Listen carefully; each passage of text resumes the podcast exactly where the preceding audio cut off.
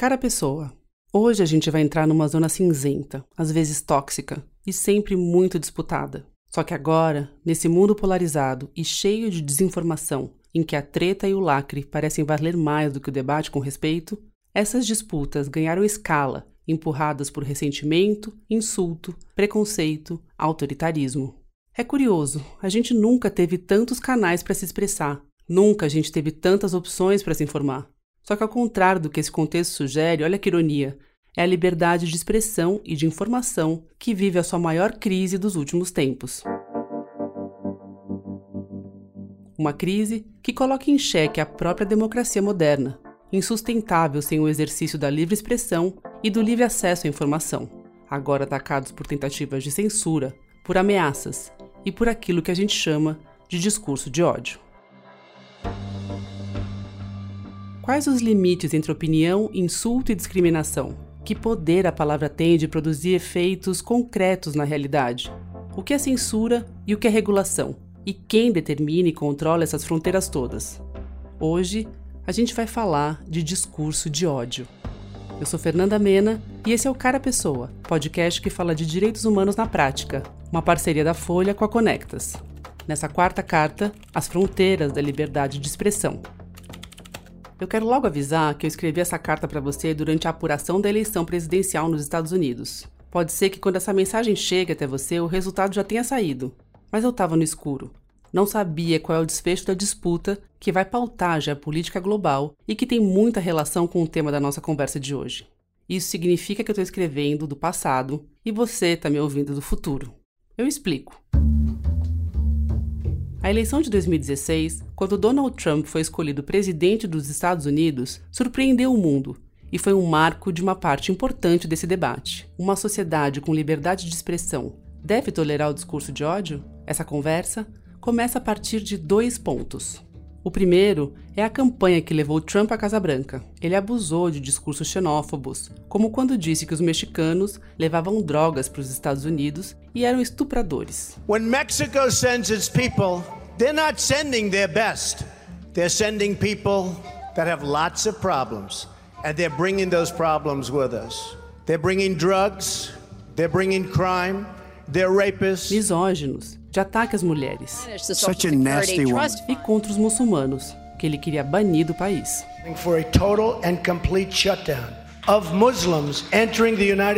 A retórica funcionou, mas passado algum tempo, estudos começaram a mostrar que os ataques de Trump contra esses grupos tiveram outros impactos.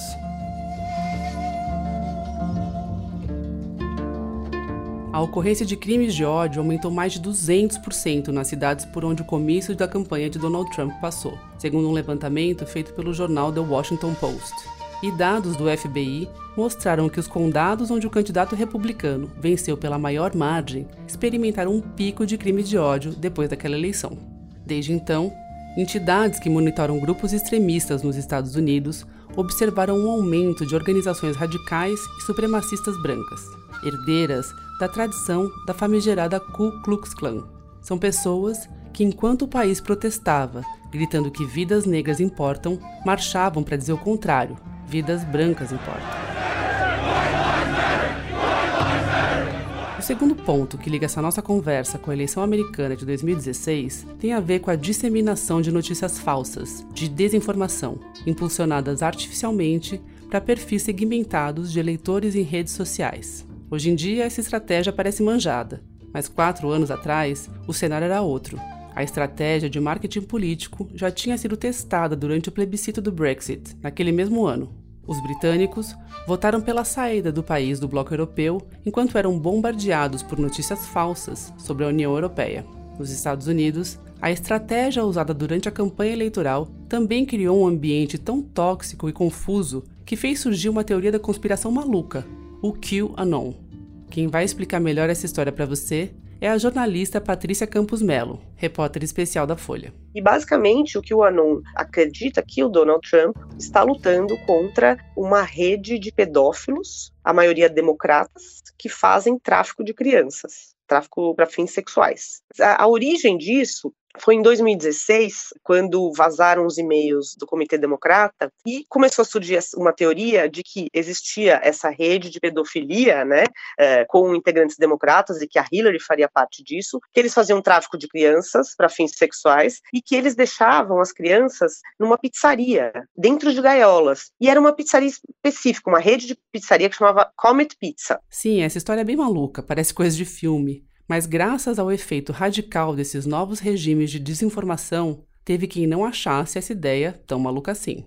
Para a gente ver como o discurso de ódio vai para a vida real, é, um certo dia um fulano saiu da Carolina do Norte, pegou o carro dele com um fuzil, com arma e foi até uma pizzaria da Comet Pizza em Washington, armado, começou a atirar dentro da pizzaria, falando: Eu quero ver as gaiolas onde estão as crianças presas. Isso ficou conhecido como Pizzagate. É uma pessoa que só foi radicalizada com um discurso que era o, vamos dizer, o pai do que o Anon. Não morreu ninguém, graças a Deus, mas assim, a pessoa chegou lá armada, atirando. Na redação da Folha, a Patrícia é conhecida como Pata. Como eu tô acostumada a chamar ela assim, quando eu falar Pata, você já sabe que eu tô falando dela. Então, a Pata cobriu as últimas três eleições americanas. Contando com a dessa semana, são quatro. Desde as eleições de 2016, ela começou a prestar mais atenção no impacto que as redes têm nessa dinâmica.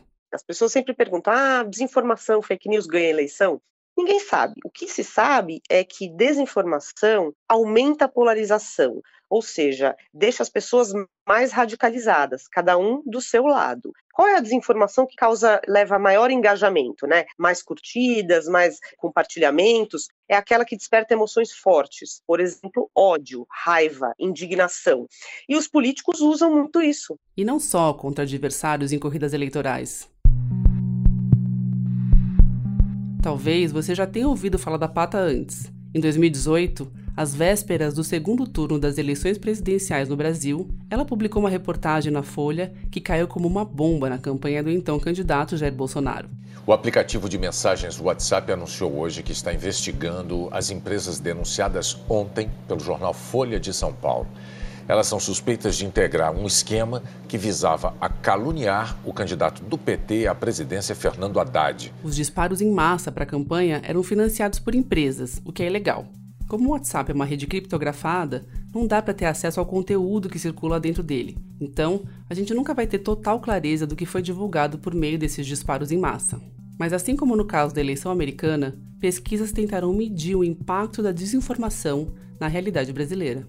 Um levantamento feito pela SaferNet, que atua na defesa dos direitos humanos na internet, mostrou que nos 21 dias que separaram os dois turnos daquela eleição, as denúncias de crime de ódio na rede explodiram. Somaram mais do que o dobro das denúncias feitas no mesmo período nas eleições de 2014.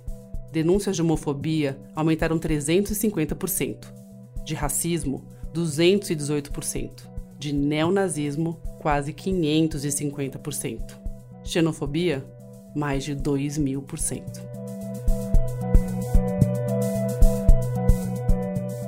A própria Pata acabou virando alvo dessa dinâmica. Depois da publicação da reportagem, ela começou a sofrer ataques em redes sociais, mentiras, ameaças, algumas tão graves que ela precisou andar com segurança por um tempo no meu caso, por exemplo, eu tinha ali todas aquelas fake news, que eram fotos falsas com a minha cara, dizendo que eu estava ali com um candidato da esquerda, várias outras informações dizendo que eu era comunista, e a certa altura, na verdade, diversas vezes, tem uma vizinha do prédio da frente que abria a janela e gritava: é, chupa comunista, no meio da rua. Um ano depois, um homem chamado Hans River foi prestar depoimento na CPMI das fake news. E ele mentiu disse que a Pata tinha oferecido sexo em troca de informações. E os ataques começaram de novo, ainda piores. É, Hans River. Hans River. Foi final de 2018 para o Ministério Público. Ele diz do assédio da jornalista dele. Ela queria, ela queria um furo. Ela queria dar um furo.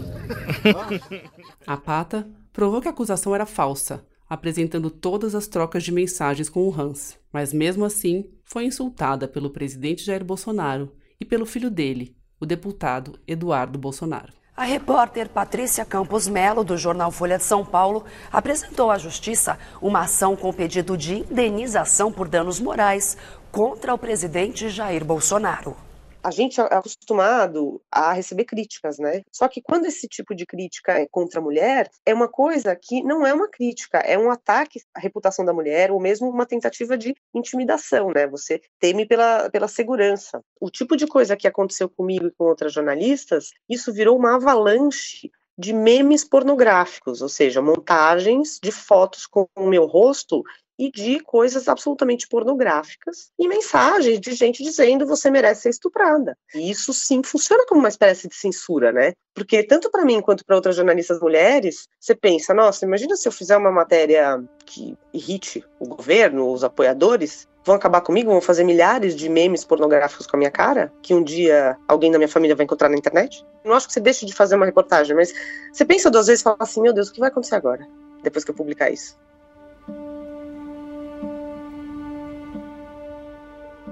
Essa retórica que a gente viu com Trump, com o Brexit e com Bolsonaro, ela não acaba na campanha.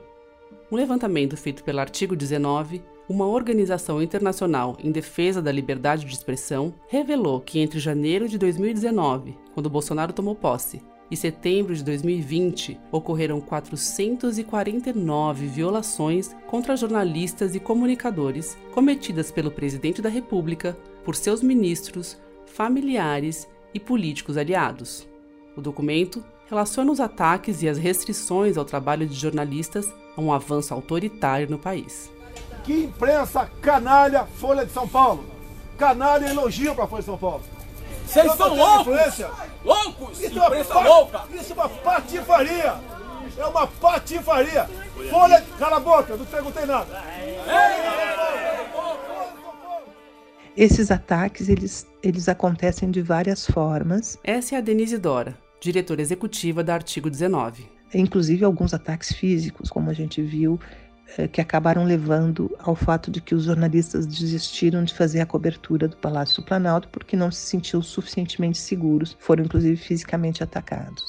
O nome da organização que ela dirige é interessante. Na Declaração Universal dos Direitos Humanos, é o artigo 19 que protege a liberdade de expressão e o direito de se produzir e receber informações livremente. O relatório global da entidade, lançado nesse ano, também apontou que a liberdade de expressão atingiu o patamar mais baixo dos últimos 20 anos no mundo.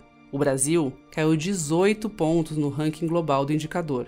Ficou atrás de todos os países da América Latina, com exceção da Venezuela. Tem um ataque que a gente uh, verifica que acontece com muita regularidade e que tem um, uma forma de operação muito perversa, que é o ataque machista às mulheres jornalistas. Quando mulheres jornalistas produzem materiais e opiniões importantes tratando da transparência do governo, a resposta que vem é uma resposta orquestrada de agressões com um cunho eminentemente misógino. A Miriam Leitão foi atacada, Vera Magalhães atacada, Patrícia muito atacada, a jornalista Bianca Santana atacada. Por quê? Porque é exatamente esse encontro da falta de liberdade, do ataque à liberdade de expressão, com o recheio da desigualdade, né? Vamos usar usar os mecanismos de discriminação já existentes na sociedade, que atacam as mulheres, que são machistas, que produzem violência contra a mulher, usar esses elementos de desigualdade para reduzir liberdade de expressão, para colocar medo, para colocar constrangimento. Os ataques à pata não tiveram o efeito desejado, ao contrário, ela mergulhou ainda mais fundo nessa engrenagem política que envolve o uso de tecnologia de manipulação em massa capaz de favorecer líderes da extrema-direita nacionalista. A pesquisa deu origem ao livro A Máquina do Ódio, lançado pela Companhia das Letras. O jornalismo é um obstáculo para esse tipo de líder. Esse tipo de líder, ele só consegue se perpetuar no poder se ele conseguir continuar emplacando essa mensagem que mobiliza massas usando linguagem de ódio, né? É uma coisa populista de sempre eleger um inimigo comum e mobilizar os apoiadores contra esse inimigo, muitas vezes usando linguagem de ódio a imprensa é um saco, né? Porque a imprensa está ali, a imprensa checa, a imprensa contradiz. Então, no caso do, dos ataques que eu sofri, foi, foi bem isso, né? Foi o aspecto misógino e o aspecto de você está me atrapalhando. Ficou claro que as eleições de 2016 nos Estados Unidos e de 2018 no Brasil são marcos de uma dinâmica que envolve tecnologia, ódio e desinformação. Tudo isso usado a favor de políticos do chamado novo populismo de direita. Para a gente entender como essas coisas se articulam, eu quero te apresentar a antropóloga Fernanda Martins, coordenadora das áreas de desigualdades e identidades do Internet Lab, um centro de pesquisa em direito e internet. Ela tem coordenado pesquisas justamente sobre discurso de ódio. Em 2018, acho que a gente assiste um momento que é muito importante, porque é quando, de uma forma mais intensa, a gente passa a compreender qual é a potência que as redes sociais têm, que a internet tem, de intervir em momentos políticos. Então começa toda essa, essa questão do que, que é fake news, do que, que é desinformação, de como regula, como é que controla, é possível controlar, não é possível controlar, quem é responsável por isso. E eu acho que nesse momento a gente nota também é, como a internet ela veicula e potencializa o alcance de discursos que antes a gente não tinha noção da potência disso. É aquela ironia que eu falei para você no começo dessa conversa. A gente nunca teve tantos canais para se expressar, nunca a gente teve tantas opções para se informar. Ao mesmo tempo, a desinformação e o discurso de ódio embaralham essa promessa de acesso mais amplo, usando como escudo a ideia de liberdade de expressão, que fica ela mesma fragilizada entre tantas mentiras e ameaças. A internet, e aí de uma forma mais ampla, tem toda essa questão do anonimato então, as pessoas se sentem muito seguras na internet para falar o que elas querem falar e que não necessariamente elas falariam pessoalmente. Então, acho que tem essa questão do quanto o discurso de ódio ou um discurso que caminhe para algo mais violento, que possa chegar, por exemplo, a ameaças ou a perseguição, o quanto isso é, em alguma medida, fortalecido por essa estrutura, por essa arquitetura das redes que possibilita que as pessoas coloquem dessa forma mais anônima.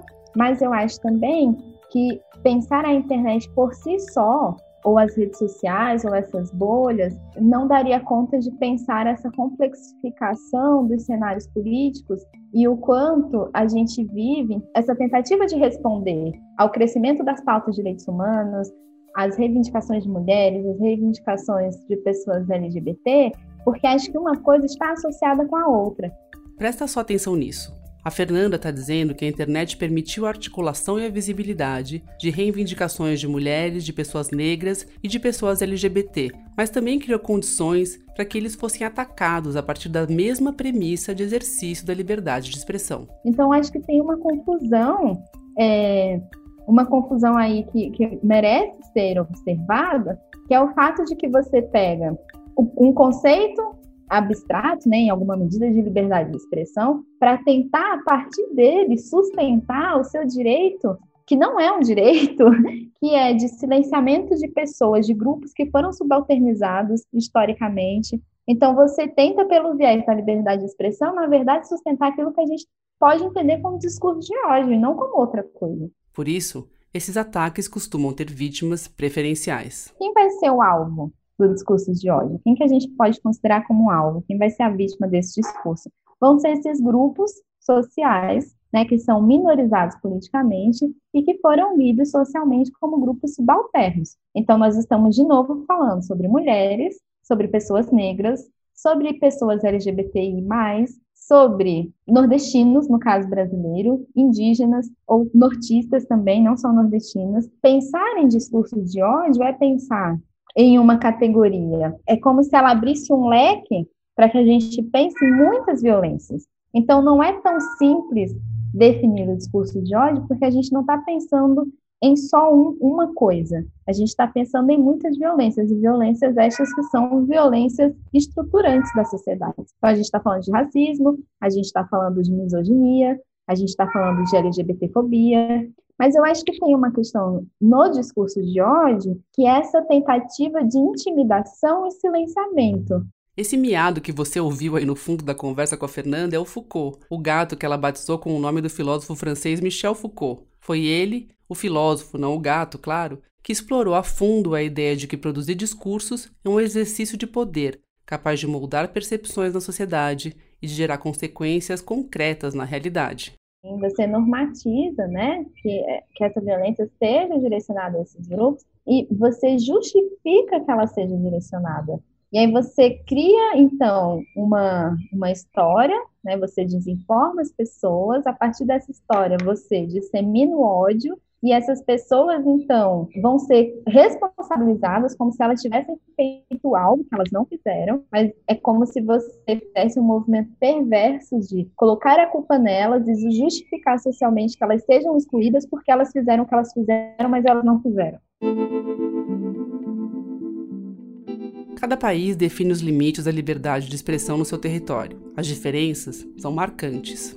Na Alemanha, por exemplo, é crime negar ou minimizar o Holocausto, ou mesmo usar o símbolo nazista da suástica. A intenção é conter discursos que, em última instância, podem produzir manifestações concretas de ódio, podem gerar novas atrocidades. Já nos Estados Unidos, um sujeito pode dizer que campos de concentração nunca existiram, pendurar uma bandeira nazista na porta da sua casa e defender a supremacia branca. Lá, o limite é o da incitação direta à violência, e são dois os fundamentos dessa ideia. O primeiro é o conceito liberal de que existe um mercado de ideias, onde cada um vai vender suas crenças e, numa autorregulação social, uma espécie de mão invisível das ideias, só os melhores conseguem prosperar. O segundo diz respeito a quem poderia traçar uma linha divisória entre liberdade de expressão e discurso de ódio. É isso que o Tiago Amparo, professor de Políticas da Diversidade da FGV Direito em São Paulo e colunista da Folha, chamou de uma linha fina. Existe uma linha fina entre garantir a liberdade de expressão e o é, prevenir contra o discurso de ódio, que está justamente nesses casos em que a ofensa ali ela é permitida em alguma medida pela liberdade de expressão, porque senão não haveria liberdade de expressão. Nos Estados Unidos, por exemplo, uma das limitações do discurso de ódio é quando eles incitam diretamente a violência. Antes disso, tudo pode, ou quase tudo pode. Acontece que essas duas coisas se retroalimentam.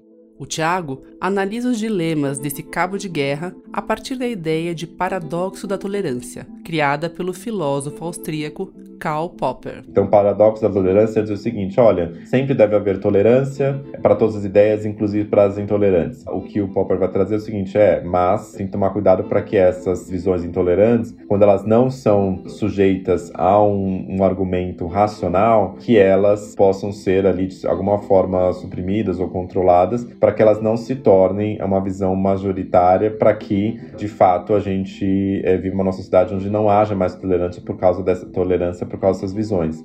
Tem quem argumente que no Brasil o excesso de tolerância com manifestações intolerantes se dê por conta de uma certa negligência das instituições. Estudos têm jogado luz no fato de o crime de racismo, por exemplo, ser raramente reconhecido por tribunais brasileiros, mesmo com a alta recente nos registros formais desse crime no país. A falta de reconhecimento desse crime pelo sistema de justiça colabora para sua invisibilidade. No fundo, é como se o racismo não existisse.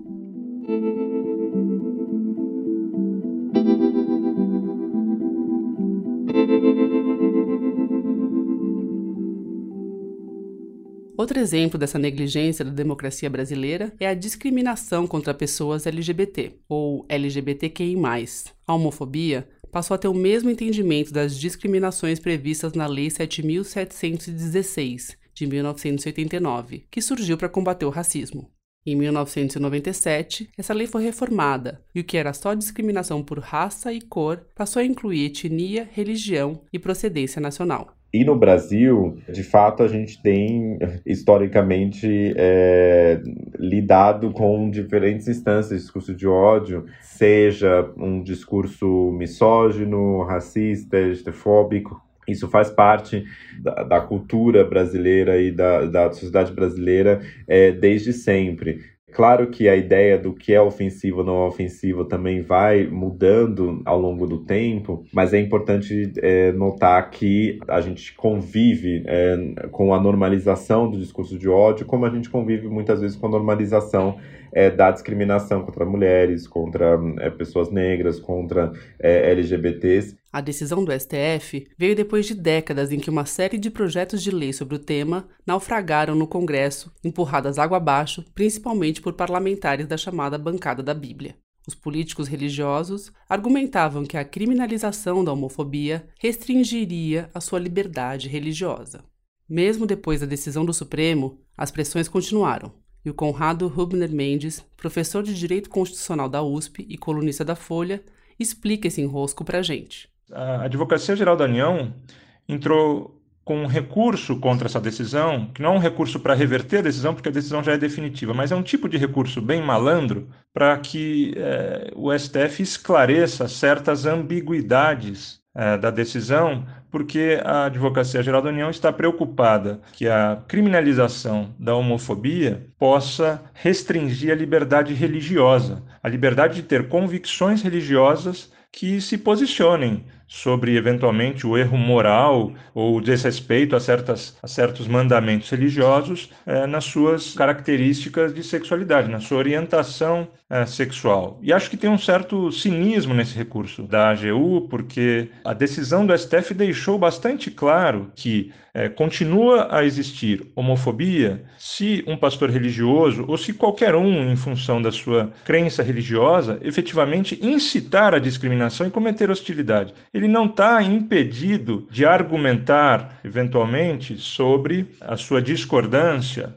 em relação à homossexualidade. Ele está, sim, impedido de violar a lei. Ele não tem a liberdade de violar uma lei que disciplina discurso de ódio. É quando o debate sobre o limite entre liberdade de expressão e discurso de ódio entra em território considerado sagrado que aquela zona cinza que eu te falei no começo dessa conversa fica ainda mais nebulosa. Os resultados podem ser tão extremos quanto a onda violenta de ataques a terreiros de religiões afro-brasileiras, como se uma liberdade religiosa valesse mais do que outras. Tão extremo como o que acontece na França agora pela segunda vez, por conta de cartoons que satirizam o profeta islâmico Maomé.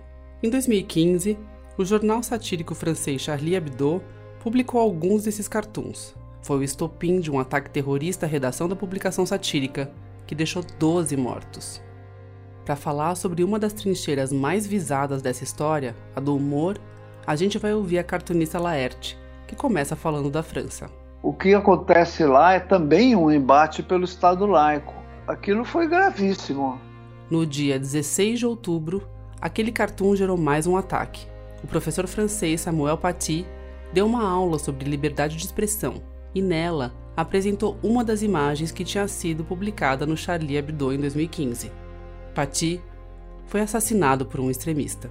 Um professor foi decapitado por um homem armado com uma faca nos arredores de Paris. De alguma forma, é a mesma mecânica, o mesmo jogo que está sendo jogado. Uma, uma, conduta de construção humorística em cima de território considerado sagrado pela religião, uma, de certa forma, a busca dessa, dessa tensão, né? E uma resposta criminosa. Por trás de atitudes que são criminosas, mas são individualmente desesperadas, quer dizer, praticadas por pessoas fanáticas e tal e tudo, por trás desse fanatismo individual de pessoas que inclusive se dispõem a morrer, né?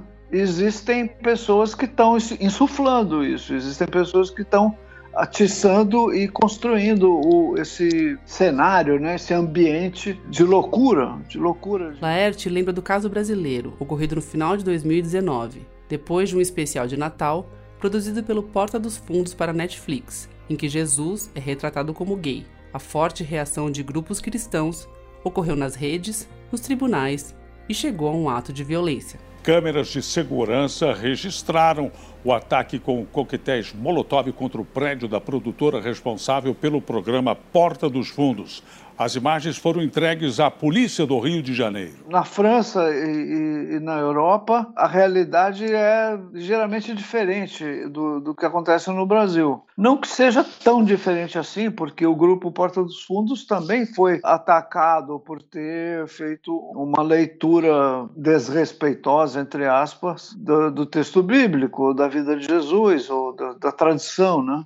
Para Laerte, o discurso de ódio às vezes se apropria da ideia de liberdade de expressão para causar confusão. Recentemente apareceu mais uma, mais uma frente dessa, desse uso da linguagem, assim como um elemento de confusão, é, que foi a defesa da ideia de que sacerdotes podem pregar contra a homossexualidade em nome da liberdade de expressão. Quer dizer, o termo liberdade de expressão é usado aqui claramente para defender, para defender uma, uma, uma conduta criminosa é uma conduta além de insultuosa, é absolutamente anticientífica e, e tudo, né? É, seria a mesma coisa que você defender que as pessoas têm o direito de dizer que negros nasceram para ser escravos.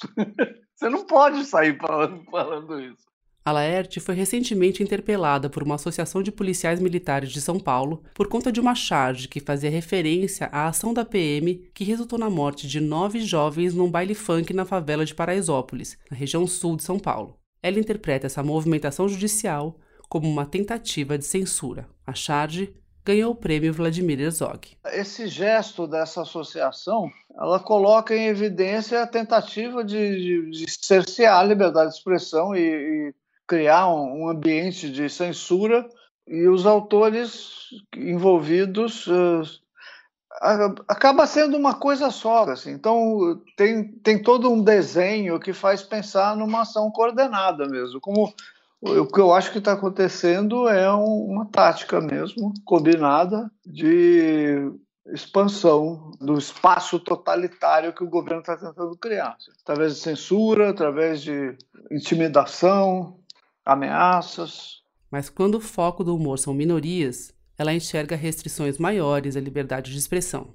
Por um lado, o humor continua tendo, uh, vamos dizer, esse espaço para, para frequentar, né? esse espaço discursivo de pouca cerimônia para frequentar. Mas, por outro lado, uh, muitas populações, uh, mulheres, profissionais de diversos tipos, homossexuais, prostitutas, todas essas pessoas conquistaram direito a uma dignidade que nunca foi reivindicada, nunca tinha sido reivindicada. Negros. Então, ah, é correto que essas populações reivindiquem também que o humor tenha, tenha compostura, ou que compreenda que está que tá, ao fazer piadas que são homofóbicas, está a serviço de uma, de uma opressão que é criminosa também, que, é esses, que gera mortes, gera perdas, gera agressões, gera injustiça. Aí está a origem dessa, dessa grande conversa sobre o politicamente correto e o politicamente incorreto, que é uma discussão meio interminável, não dá para você ficar, ah, oh, mas é, é, válido ou não é válido? Tem que, você tem que entender o que, que é essa, esse, esse movimento social, o que está na raiz dele grupos sociais que conquistaram um estágio de, de, de autoconsciência e de, de percepção do, do que significam na sociedade não vão voltar atrás, não vão esquecer isso e fingir que não aconteceu nada. Ah, tudo bem, então, ah, pode me detonar, eu vou compreender, eu vou compreender, porque. É, tudo bem, isso não acontece. Há 20 anos, Laerte passou a se apresentar como uma mulher trans. Aos poucos, começou a usar um brinco, pintar as unhas, mudar de roupa, pintar o cabelo, que já era comprido. Essa sua nova vivência, mesmo a partir de uma posição que ela considera muito privilegiada, também teve um impacto no seu trabalho. No, no meu trabalho, por exemplo, eu passei, uh, eu não, não representei mais travestis do modo como eu representava. Já tinha representado algumas vezes, assim, que são assim, esses homens mal disfarçados. Eu passei a compreender que travestis são pessoas trans, como eu. Então, a minha, a minha representação também mudou. Próximo episódio, a gente vai conversar sobre o sistema de justiça criminal no Brasil e o destino de parte de quem passa por ele, as prisões. A gente vai ouvir as ideias e os relatos de quem conhece essas instituições por dentro que já fez três livros sobre elas. Você acha que aqueles que exerceram algum tipo de, que fizeram algum tipo de violência contra a sociedade têm que ser punidos? A gente vai ouvir o Dr. Drauzio Varela. E a cadeia no Brasil, desde o tempo da escravidão, é, foi, é, serviu para punir, não serviu para recuperar ninguém. Nunca foi a filosofia, a recuperação, sempre foi a de fazer o sofrer. Esse foi o Cara Pessoa, podcast sobre direitos humanos, que é uma parceria da Folha com a Conectas. Não esquece de assinar o podcast no seu aplicativo preferido para não perder nenhum episódio. E se você está gostando das nossas conversas, indica o Cara Pessoa para alguém que você gosta. Eu sou Fernanda Mena, a edição de som é de Natália Silva, que assina um roteiro comigo. Cara Pessoa tem episódios publicados às sextas, 9 horas da manhã, nas principais plataformas de podcast. O episódio usa áudios de CNN, C-SPAN, Clever News, SBT, Band, TV Cultura, Ópera Mundi, UOL, TV Gazeta e TV Globo. Na semana que vem a gente volta a se encontrar. Até lá!